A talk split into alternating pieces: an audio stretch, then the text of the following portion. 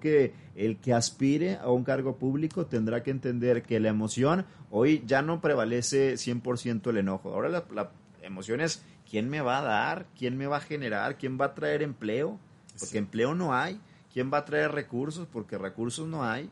Ya olvídate de meter a la cárcel a tal y a tal. Eso la gente ya le va a... Mira, la gente si no tiene que comer, lo demás no importa. Hablando Recio, el podcast con madre. ¿Qué tal amigos? ¿Cómo están? Muy buenas tardes. Qué gusto volverlos a saludar a todos en este programa de Hablando Recio.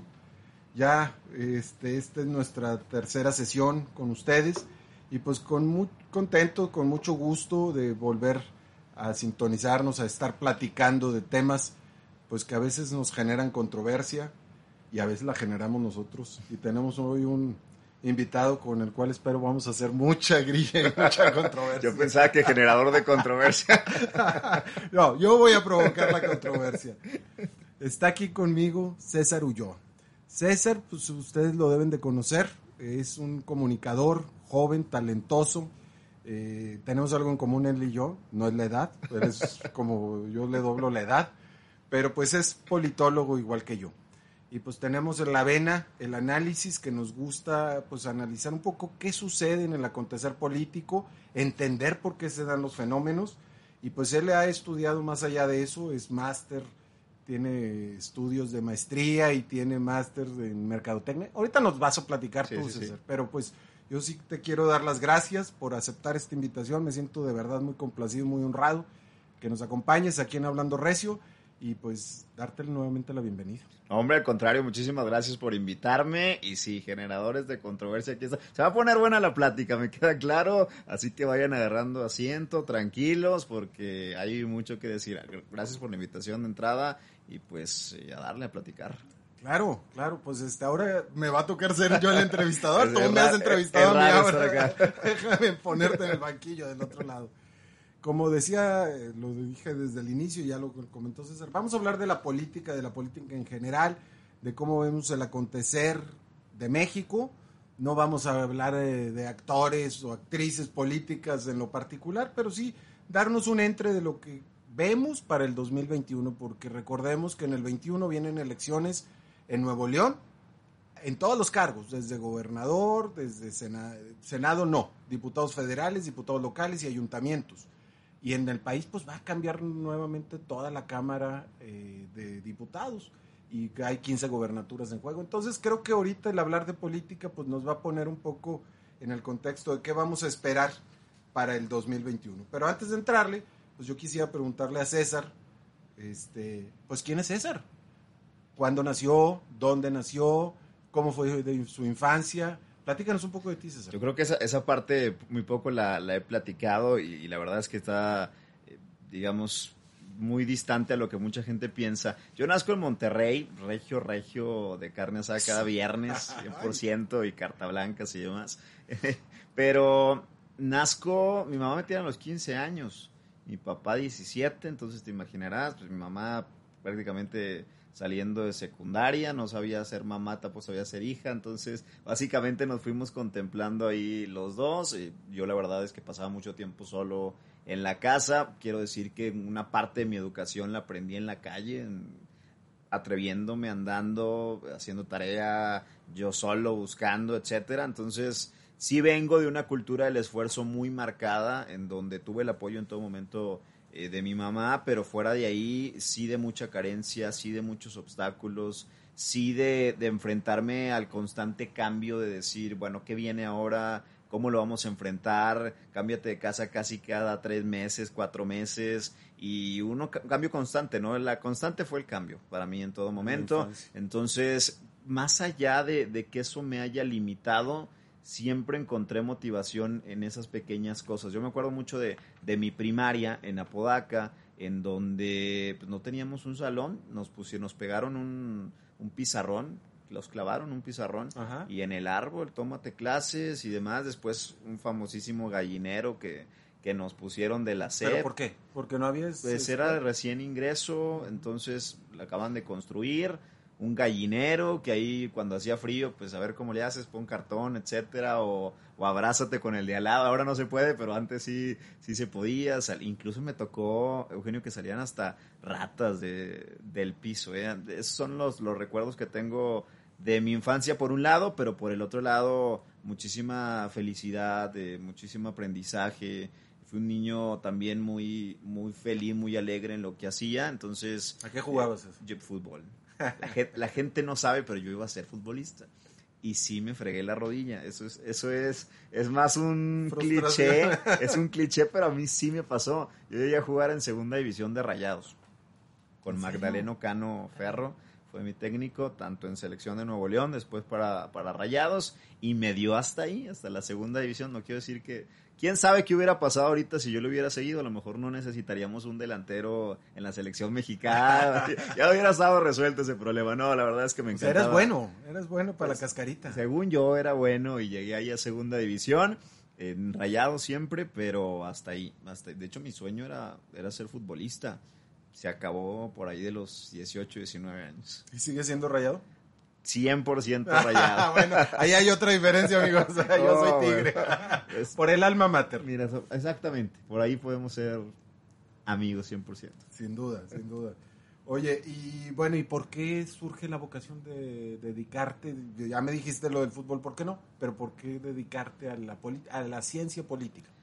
Desde los siete años, yo me acuerdo mucho y, y- y lo tengo muy presente, una ceremonia con el alcalde en ese entonces de Apodaca, que todavía es alcalde de Apodaca, César Garza, ya era su Oh, primer- ya te dio la vuelta, Sí, exactamente, ya, ya dio vuelta. Saludos al amigo César, no voy a decir que es dinosaurio porque no, No, ¿verdad? no, no, pero ya era, ya era alcalde y yo me acuerdo mucho que en ese momento, a mí se me hacía bien importante lo que hacía, ¿no? El que la gente lo viera, lo saludara, que la gente esperara, que le ayudara el alcalde, etcétera.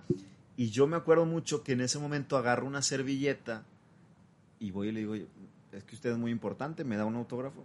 Órale. Seis, siete años tenía yo más o menos. Eh, No sé si se acuerde, ya después que me toque verlo otra vez, ya le plantearé la historia, pero yo voy y le pido un autógrafo. Y él se saca de onda, ¿no?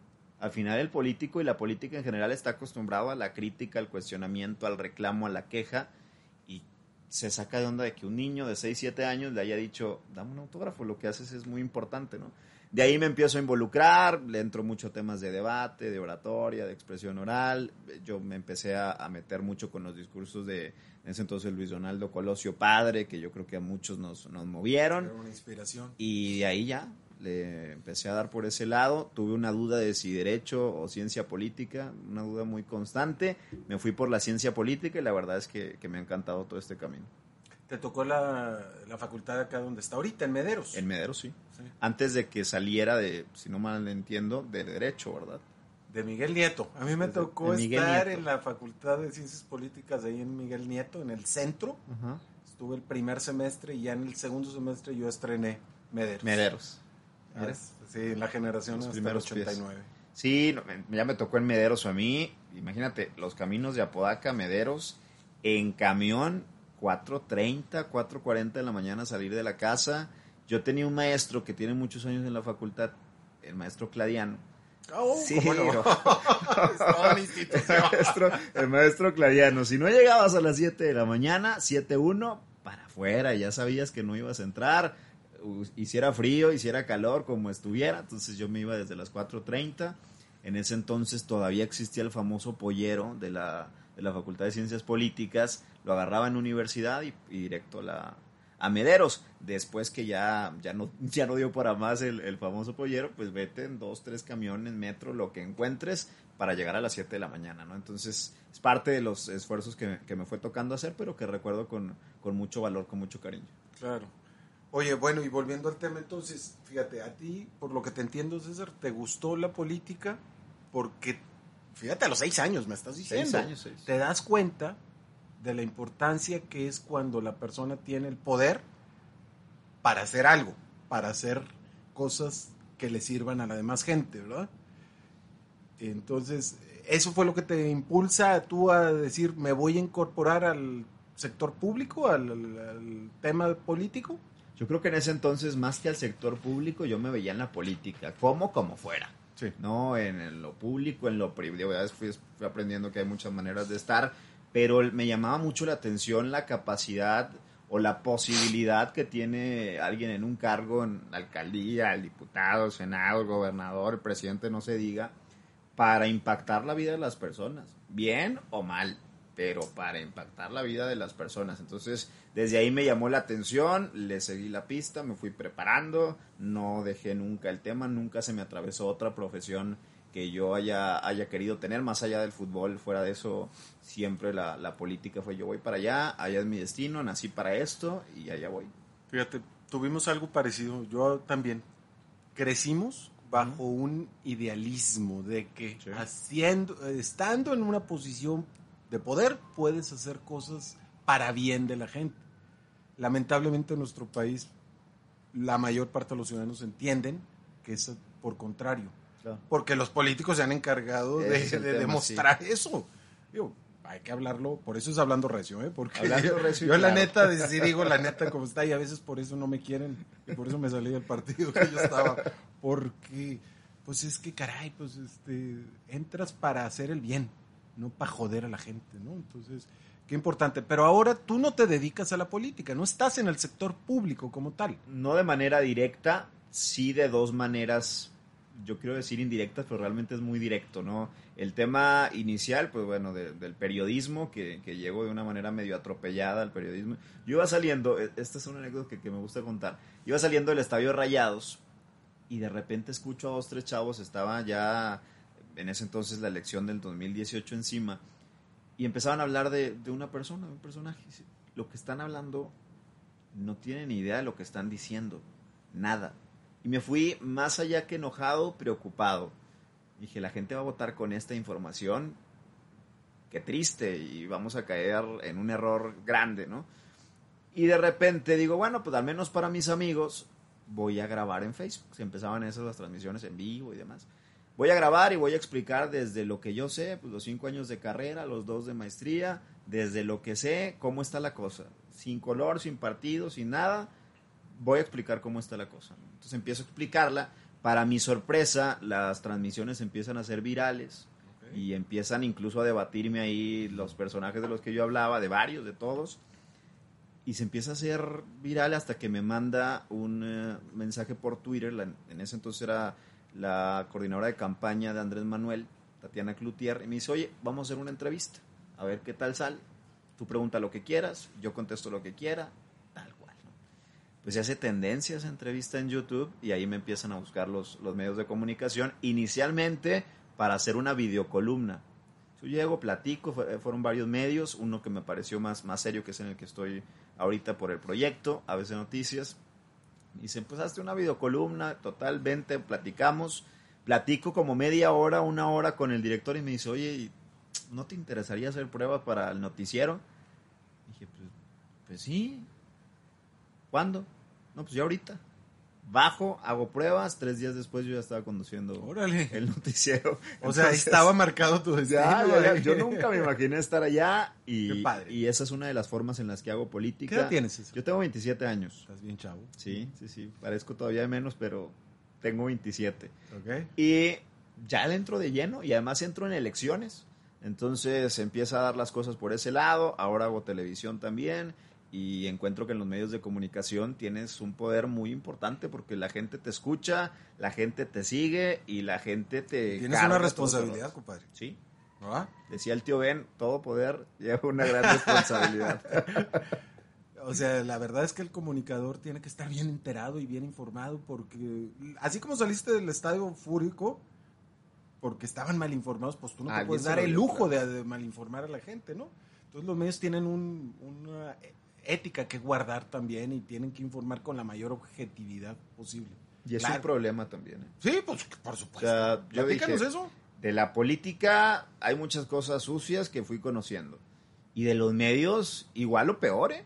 Igual o peor, hay medios de verdad que dices, despístenle tantito, muévanle tantito, cambien el titular, saquen fotos más creíbles, encuestas más cercanas a la realidad. Y no, simple- simplemente te encuentras que esta parte de hacer política también tienes que andar a contracorriente, ¿no? El, el ser muy auténtico. eh, dicen que, que los rebeldes terminan siendo los que destacan en los medios de comunicación y creo que, que por ahí le estamos dando en ese camino porque también se necesitan medios de comunicación plurales. Ahora, yo entiendo y la gente tiene que entender, los medios de comunicación son empresas privadas. ¿Me queda claro? Como empresa privada tienen sus intereses y tienen que generar. Pero eso no significa que los intereses tengan que distorsionar los de otros, ¿no? Entonces, creo O que hay un reto. O malinformar, exactamente. Hay un reto importante en, en- en los medios y más allá de quejarme del problema, yo, yo le entré medio atrabancado, le entré y ahorita pues ya llevamos para tres años aproximadamente ya en los medios de comunicación. Tres años. compadre. Tres años. Qué rápido se va el tiempo. Bueno, y de todo lo que haces hoy, para ya luego entrar un poquito a la parte política, ¿qué es lo que más disfrutas de tu quehacer laboral ahorita? Porque también das eh, conferencias y has viajado y te veo en España y Sí. no te más has andado. Platícanos de eso. En es- bueno, conferencias desde los 17 años, me ha tocado Centroamérica, Órale. Europa, ahora en la parte de España. Iba a ir a China hasta que llegó la pandemia, me había invitado a la Universidad de Shanghai. Eh, voy a África también, a Sudáfrica, digo, la- me la paso dando conferencias en la parte de, sobre todo, comunicación política, política pública, que son las áreas que estudié y que me especialicé en la, en la facultad, tanto en licenciatura y maestría. Y también la otra parte en la que participo como directamente desde la política, es, tengo una consultoría política desde hace como 5 o 6 años y tenemos proyectos en varias ciudades del país y ahí está el asesoramiento directo, etcétera. Entonces son las maneras en las que yo hoy por hoy participo sin estar, pero de manera muy directa en la política. Qué eh, gusto, César, de verdad, escucharte. Fíjate, lo voy a recalcar, 27 años y ve toda la trayectoria que trae este muchacho. La verdad, te felicito, qué Gracias. orgullo. Ojalá que todos los jóvenes, y no lo digo en un sentido ya de que soy viejo, pero de que todos los jóvenes le entraran con ese sentido de responsabilidad. Pero yo creo que hay una parte muy importante en tu formación y tú lo dijiste al inicio, que vienes de la cultura del esfuerzo. Sabes lo que cuestan las cosas y llegar y mantenerte y estar y... Y hay muchos jóvenes que han entrado en la política, yo no sé si coincides con el término que te voy a decir, pero yo le he llamado la juniorcracia, que son hijos de políticos que heredan, que Sí. creen que es un trono nobiliario y que le entran y que creen que reciben este un mandato y, y por tanto se creen merecedores sin haber hecho talacha de ningún sentido. ¿Tú qué piensas de esto? No, y que regularmente, hay excepciones, termina siendo muy malo el trabajo que realizan, porque no es, no es, vaya, el doctor que es buen doctor no quiere decir que su hijo va a ser exactamente un muy buen doctor, y, y parece ser que esa es la generación que sigue, ¿no? Si hay una jun- juniorcracia, como lo menciona, comparto totalmente, gente que no se prepara, gente que no siente la necesidad de esforzarse porque el papá ya fue presidente del partido o ya fue diputado federal, senador, todo, y ya tiene el camino hecho. Espérame, el camino lo hizo tu papá, haz tu propio camino, busca lo que a ti te queda, porque no, no porque tu papá haya sido un buen servidor público, quiere decir que tú lo vas a hacer. A lo mejor eres mejor artista, o eres mejor cantante, o eres deportista mejor. Creo que tenemos que cambiar esa, esa cultura. Y no tiene nada de malo si entras, eres hijo de, pero busca tu propio camino, haz tu camino, fórmalo. Eso me parece que es, que es el reto y que hoy por hoy en la práctica no funciona así, ¿no? No, porque volvemos a lo mismo. Ellos no se esforzaron ¿No? en un ápice por tener lo que tienen, entonces se creen merecedores. Y además, yo creo que aquí algo importante, no sé si también lo compartas, pues las sociedades cambian. No es Sí. lo mismo el papel de sus padres o sus antecesores o de los mentores. No necesariamente los, la juniorcracia es por papás.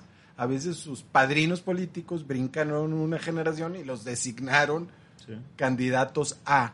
Y ahí estuvo un grave error, porque entraron con una ambición desmedida sin darse cuenta que el poder es para servir, no para servirse. Y yo creo que eso es lo que le ha dado mucho en la torre al Estado y al país en general. No, no sé, compartimos No, algo. y, es una cuestión, Eugenio, si me permites, que traspasa partidos, traspasa duda. ideologías, traspasa todo. Acá lo que prevalece es el influyentismo, el todo lo heredado, todo lo que dejan, sin un ápice, como bien dices, de esfuerzo. O sea, no me lo gané, no, no, no luché por eso, no me preparé para eso, pero ya estoy aquí, y a ver qué hago, ¿no? Y entonces caemos en, políticos y gobiernos muy deficientes, porque porque no están preparados, porque no se esforzaron, porque no hay capacidad. Tú como estudioso de que fuiste o que eres de la ciencia política y de la historia de México, pues conocemos los que hemos leído un poquito, pues las historias postrevolucionarias, cómo fue un- la- el régimen autoritario durante 70 años, Claro. cómo tuvo que venir una alternancia, ahora otra alternancia. ¿Qué opinas? ¿Cómo ves la evolución política de México en todo este contexto que estamos hablando? Yo creo que más que evolución ha sido cíclico, ¿no? Te- Tendemos a votar por alguien distinto al que me hizo daño, ¿no? Votamos por el PRI ya lo cambiamos por el PAN. Cambiamos al PAN por otra vez al PRI. Y cambiamos al PRI otra vez por Morena. Ahora, pues, se va a ir Morena y por quién lo vamos a cambiar, ¿no? Me, me parece que, que ese es el tema. Volvemos a lo cíclico y votamos con el estómago, con el enojo. ¿Quién me hizo daño? Ah, bueno, el que queda, ¿no? Y no necesariamente es así. Me parece que, que tiene que evolucionar el sistema de partidos de entrada, que, que hay eh, partidos de todo tipo y de todo color, básicamente, y cada vez hay nuevos y, los chiquitos que siguen, desde mi muy particular punto de vista, siguen haciéndole y carcomiendo a la hacienda pública, etcétera. Y también tiene que evolucionar el ciudadano porque lo han mimado, porque eh, le han dicho que él es la víctima, que él eh, no ha hecho nada mal. No, espérame, lo que tenemos es reflejo de lo que somos como sociedad. Y si el ciudadano no se involucra y si no sabe por qué está votando, si no sabe cuál es la función de cada uno y si no se mete a la corresponsabilidad de gobierno con, con ciudadanos, vamos a seguir teniendo esto. Porque es muy cómodo, no me vas dejar mentir, estar desde una alcaldía y decir, "Pues la gente ni viene, hombre, la gente ni se entera.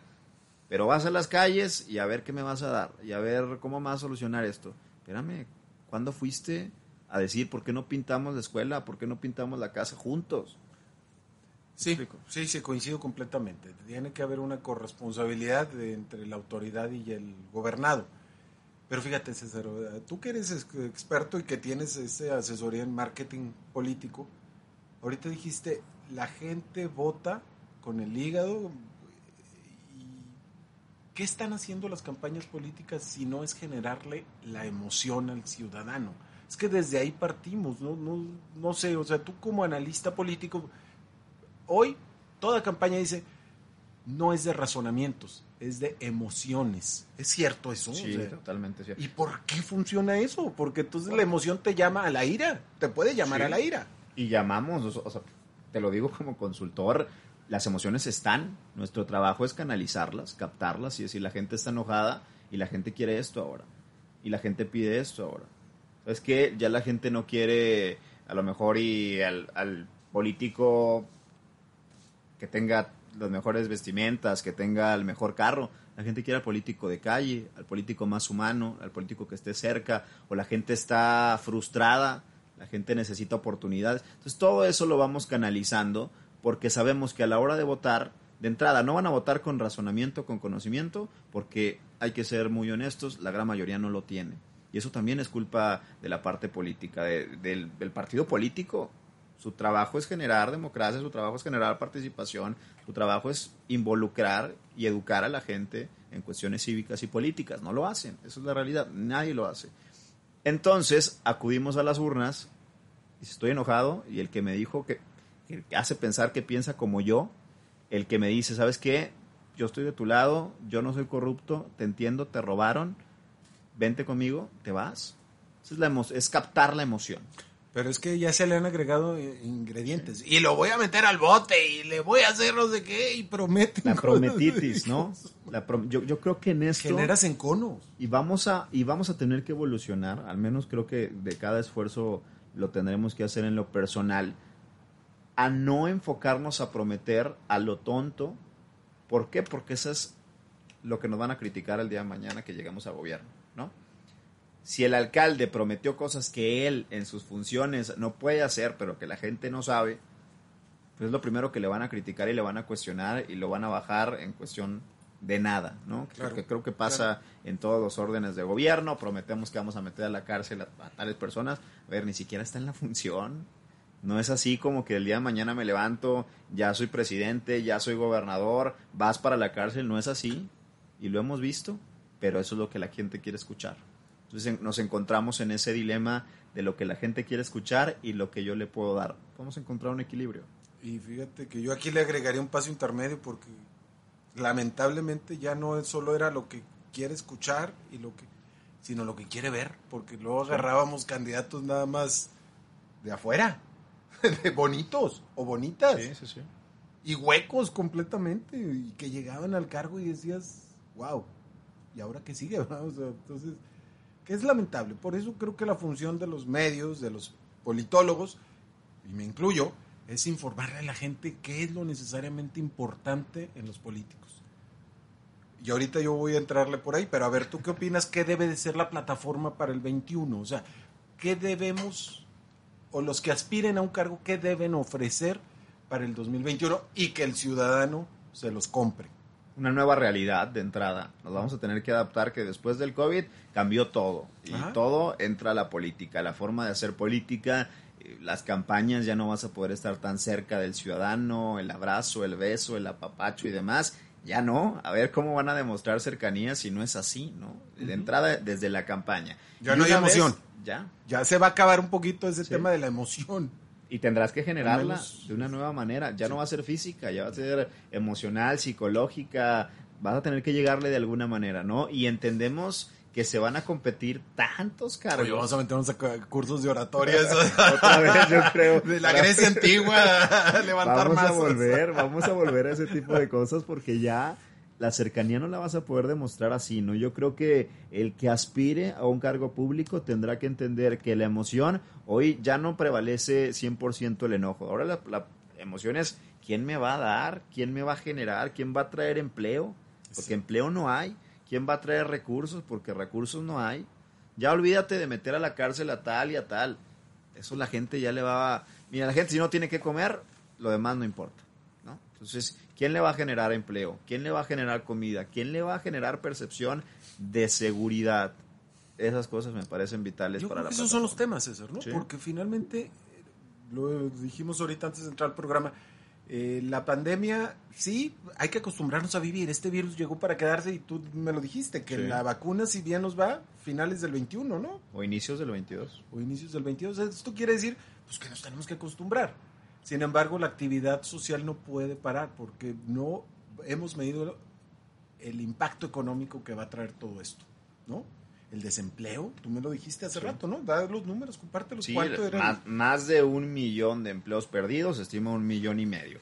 Tan solo en Nuevo León, más de 56 mil y contando de empleos, la industria restaurantera, quebrados, las pymes, hay 100 mil pymes en el estado, al menos es la cifra oficial. Eso es lo que sabemos, pero el monstruo no es ese. El monstruo es lo que no sabemos de la cantidad de empleos informales, del taquero, del que vende semillitas afuera del, del estadio, del que está con un puestito en Benito Juárez, ahí en el centro. Todos ellos no los estamos contando. Y vaya es el que están- 50% ¿eh? de la Sí. población económicamente activa, ¿eh? El, empleo informal. Digo, te lo digo pues porque yo como director de Fomerrey, pues yo vivo de esa clientela, Claro. los que nos pagan. Y está tremendo. O sea, la están sufriendo y la van a... A ver, la gente que piensa que se acaba la pandemia en octubre, porque ya, ya sabes que le ponen fecha nueva Sí, eh, sí, la sí, siguiente semana, no importa cuándo escuches esto, no se va a recuperar de manera inmediata. eh. Eso nos va a llevar un tiempo. A ver, es la peor crisis económica en la historia reciente, no de México, del continente. Imagínate. O sea, así de fuerte ¿no? la, la cosa. Yo creo que el mundo también debe estar eh, por ahí en los mismos temas, pero así de fuerte está la situación. El que venga con resultados, con la llave, me queda claro que no hay llave maestras, pero sí con un plan que de verdad apunte no a una reactivación, yo no diría reactivación económica, yo diría un rescate económico. ¿Cómo vas a reactivar al que ya cerró? ¿Cómo lo reactivas? Al que cerró las puertas porque ya no tuvo dinero. Claro. Rescata. Pues yo aquí lo que me dan los años de experiencia, te diría, es, en el sentido práctico, es, para los que nos escuchan, es, sí, que te lo diga, todo esto que tú me acabas de decir, que te lo diga quien lo haya probado en su quehacer político. Porque aquel que ofrece cosas y nunca ha demostrado un servicio público, pues te está engañando, ¿no? Yo creo que tiene mucho, yo por eso iba en la situación, ya nos fijamos antes en los dinosaurios, en la época autoritaria, luego en los bonitos, bonitas, luego ahora el que mejor gritara y echara para atrás. Creo que ahora nos debemos de fijar, y en serio, en la trayectoria de las personas. Aquel que llegó al lugar y demostró ser el mejor, el bueno, el que hacía mejor las cosas, pero que con resultados lo demuestre. Y yo creo que tendremos que ir aspirando a funcionarios de ciudad, ¿no? A mí me encantaría de verdad, y, y siempre lo he dicho, a los mejores del PRI, a los mejores en capacidad, Sí. a los mejores del PAN, del Sí. Movimiento Ciudadano, a los mejores Sí. A los funcionarios de ciudad, de verdad, que tengan la capacidad, que sepan trabajar en salud, que sepan trabajar en educación, que sepan trabajar en desarrollo social. Qué fácil es gobernar con los mejores, de verdad, pero no, queremos al compadre, queremos al amigo, nos destruye todo el trabajo. Una mentalidad, una visión muy cerrada, muy Sí. reducida y pues, pues por eso tenemos a veces los problemas que tenemos, ¿no? Como si el gobernar implicara, de- como si el gobernar implicara un cierto sector o un cierto partido, que retóricamente tú y yo decimos, pues la verdad, este, pero pues por eso le damos en la torre a, a nuestro estado.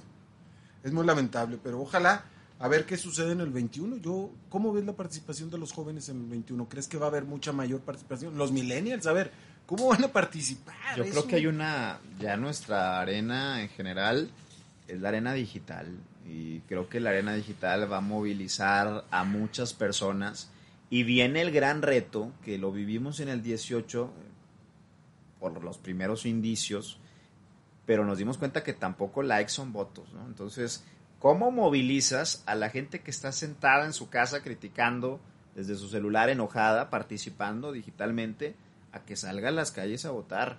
Y deja tú a votar, a que salga a participar, con todo lo que implica participación. Tenemos pensado que es ir a votar, ya listo, y ya hice mi cambio por México. No, ¿cómo participas? Entonces, yo creo que la arena digital va a jugar un papel de dos filos.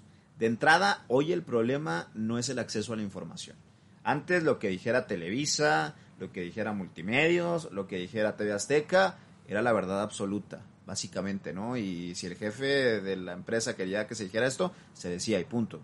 Acceso a la información limitado. Hoy el problema es la infoxicación, la cantidad enorme de información que tenemos y deliberadamente falsa, porque hay agencias que ya se dedican a difundir, eso es su trabajo, difundir noticias faltas de un personaje, de una institución, etcétera. La ahora el reto es cómo seleccionamos la información buena de la información mala, la que me es útil con la que no me es útil. Entonces viene un problema de verdad fuertísimo en esa arena, en la arena digital, y creo que eso va a detonar en una mayor participación, el, entrarle de mucho más de lleno porque lo van a vivir de cerca. Hoy, hoy yo les decía, yo hago radio y hago tele, pero yo no me levanto a ver la tele ni a escuchar el radio, yo me levanto y prendo mi celular. ¿Qué dijeron? ¿Qué hay en Twitter? ¿Qué hay en Instagram? Yo me entero más por Twitter, ojo lo que voy a decir, me entero más por Twitter de manera inmediata que por la tele o por la radio. Que no necesariamente es veraz, ¿verdad? No, Todo lo de. Twitter. Así ¿Cómo es. le haces para distinguirlo tú? Yo tengo mis fuentes ya como muy identificadas, trato de tener cinco o seis fuentes con distintas formas de pensar, sé que ya distingo que un periódico piensa de una manera y otro periódico piensa de otra, hago mi propio análisis, ¿no? Que, que es la manera en que yo me identifico. Pero es, todo está en el celular, todo, incluso nos llegamos a plantear como medios de comunicación, si no creces digitalmente, te vas a quedar ahí te vas a quedar. Y vemos las crisis que tienen Televisa, que hicieron un recorte masivo. Hoy en, en la pandemia, recortes masivos en el horizonte, en todos los medios. Lo digital va a reinar en el 2021. Ya lo reina ahorita. Yo creo que ya ahorita es una acapara. El tema es cómo podemos distinguir lo que Ese es útil y lo que no. Híjole, muy poca gente. No lo voy a decir muy poca porque no lo podría sostener, pero no toda la gente tiene el criterio suficiente para poder distinguir qué sirve y qué no sirve. ¿Tú qué consejo nos puedes dar en ese sentido? Yo de entrada que agarren a sus fuentes claras, fijas, ¿no? Y que sea una fuente... Ojo, no busquen el medio que diga lo que yo quiero escuchar, ni al político que diga lo que yo quiero escuchar, sino al medio y al político que me explique y me dé una respuesta a la pregunta que yo tengo. Esa es la clave, ¿no? Porque regularmente buscamos a alguien que diga lo que yo quiero escuchar. Y este medio, si yo no estoy a favor del presidente, eh, ahorita es radical completamente el pensamiento, lo amas o lo odias. Si lo odio, pues bueno, me voy a buscar reforma en México, ¿no? Que tiene una guerra declarada con el presidente o el presidente con ellos. Y si lo amo, pues me busco a la jornada en Ciudad de México que lo aman. No. Busca tus medios críticos, cinco si quieres, compáralos, ve la misma nota, porque un titular además cambia todo el sentido. Un titular es de esos engañosos que te dicen, eh, va a la cárcel porque va al penal del Topo Chico. Y si yo nada más iba al paseo turístico este del penal del Topo Chico, me explico, eh, no busquemos quién nos va a decir lo que queremos escuchar, busquemos quién nos va a responder las preguntas de la cual no tenemos respuestas. Ya te acabas de decir algo bien importante. Ahorita en el caso, que no íbamos a hablar de personajes, pero bueno, ya lo trajimos al señor presidente, ¿cómo puede generar la polarización? Claro. Entonces, ojo, no se trata de que veamos al personaje como tal, sino al presidente de la República Sí. que nos impacta. Las decisiones que él tome nos impactan para bien o para mal. Entonces, pues necesitamos un criterio más allá de que me caiga bien o no el señor, sino realmente poder juzgar si sus acciones me impactan a mí, a mi alrededor y mi entorno. Entonces, pues ahí está la importancia de lo que tú estás diciendo. No tratar de buscar el medio palero que me va a dar a mí la razón, ¿verdad? Sí. Este, porque hay muchos conservadores, como él les llama, que nada más es el puro reforma y ¿no? que no está mal. Pero también hay que alimentarnos de otras fuentes, ¿verdad? Para poder hacer un criterio propio. Escucha la misma información de distintas Claro, fuentes. claro. Yo- y yo se los digo a mis compañeros periodistas. te caiga bien o te caiga mal, ¿eh?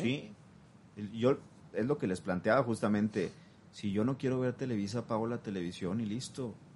Si yo no quiero ver, no quiero escuchar a veces noticias, ahora que me toca, pues la apagas y listo, cambia la estación. Pero escucha a todos. Ve cómo lo plantean todos. Y si los cinco te están diciendo lo mismo, ojo. si hace como pato, camina como pato y suena como pato, es pato, listo, ¿no? Claro, claro. No, fíjate, yo sí veo, volviendo al tema de la pandemia, que sí nos va a traer, ahora sí que repercusiones, ya las dijimos, en las sanitarias, que son las que estamos viviendo actualmente, en las económicas, que ya las empezamos a ver y que las vamos a padecer, pero luego vienen las afectaciones políticas y las campañas van a, tendrán que evolucionar diferente, porque pues cuando hablamos tú y yo, imaginamos una campaña, imaginamos el meeting, Sí. las 10 mil gente reunida, las 5 mil, este, el discurso del candidato, candidata, pues eso ya no va a poder pasar. Vamos a ver un adelanto en las campañas de Estados Unidos, que son por ahí Órale, de noviembre. Claro. Ahí es donde vamos a ver lo que viene en la política de los demás países. Estados Unidos es el número uno de contagios en el mundo, número uno en muertes. ¿Cómo van a hacer campaña ellos? ¿Cómo le afectó a Trump en este caso la pandemia o le benefició? Hay quien, ese es otro punto. Hay quienes les benefició y hay quienes les afectó. ¿De qué depende? Pues de la capacidad para manejar una crisis como esta. Ahí se ve la capacidad que tienen o no tienen los gobernantes, ¿no? Pero va a ser bien interesante cómo van a estar ahora las campañas. Se plantean algunos asesores amigos en Estados Unidos y dicen, a lo mejor y el meeting va a ser virtual. Toda la Pues sí. gente conectada en Zoom. Imagínate.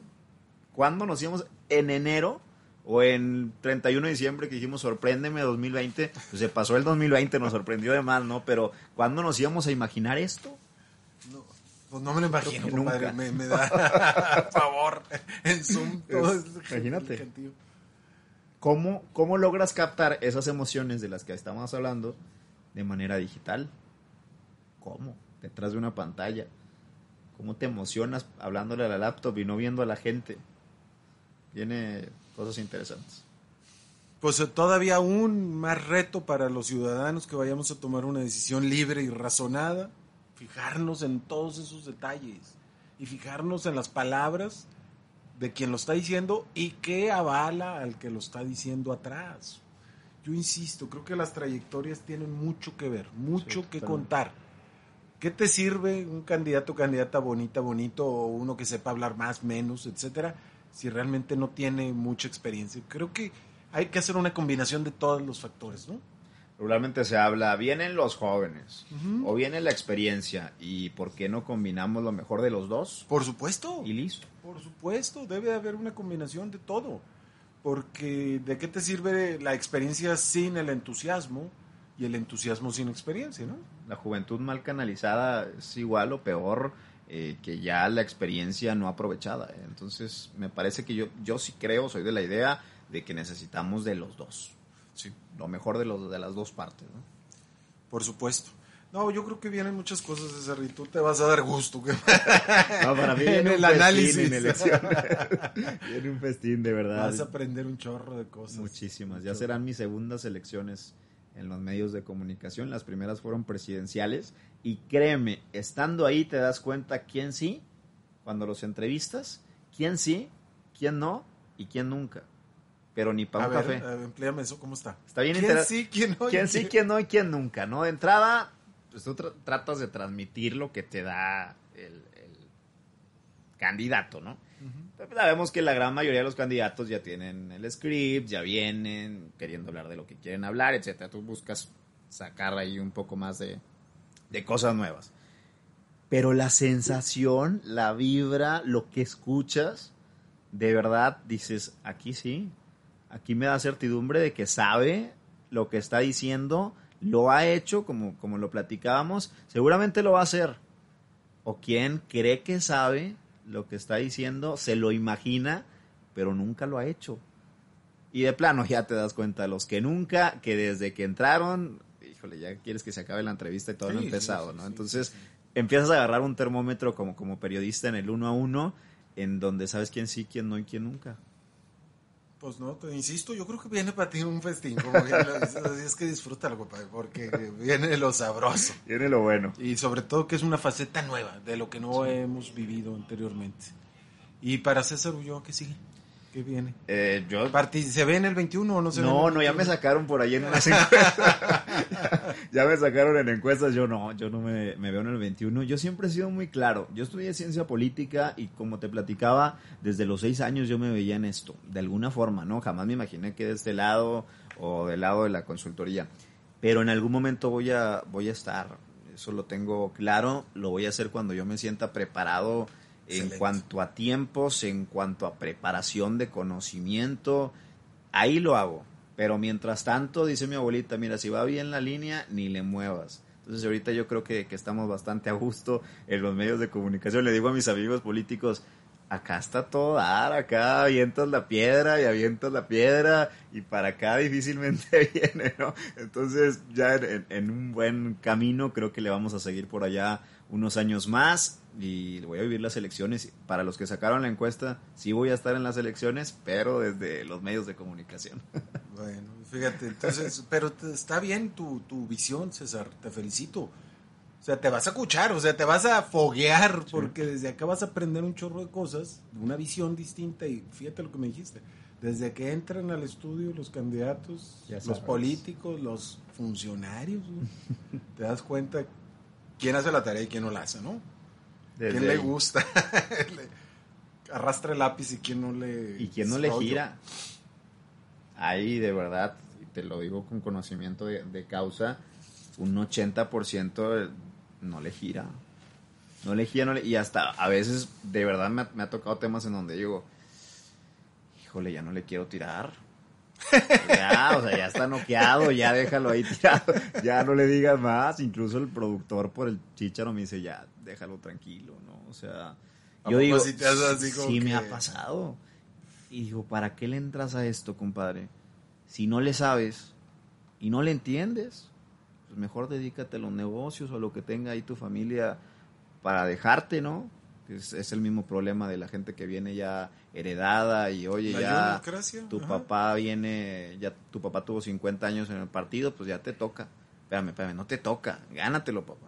Ese es el tema, ¿no? Híjole, no, pues fíjate qué bueno que desde ahí te vas a foguear bastante. Así es que bueno, ya sabemos que César Ulloa por lo pronto va al análisis. Desde No atrás va a estar en el... así es que los que aspiren, cuídense. No, mejor vayan preparándose porque a mí me gusta el debate, pero prepárense, hombre.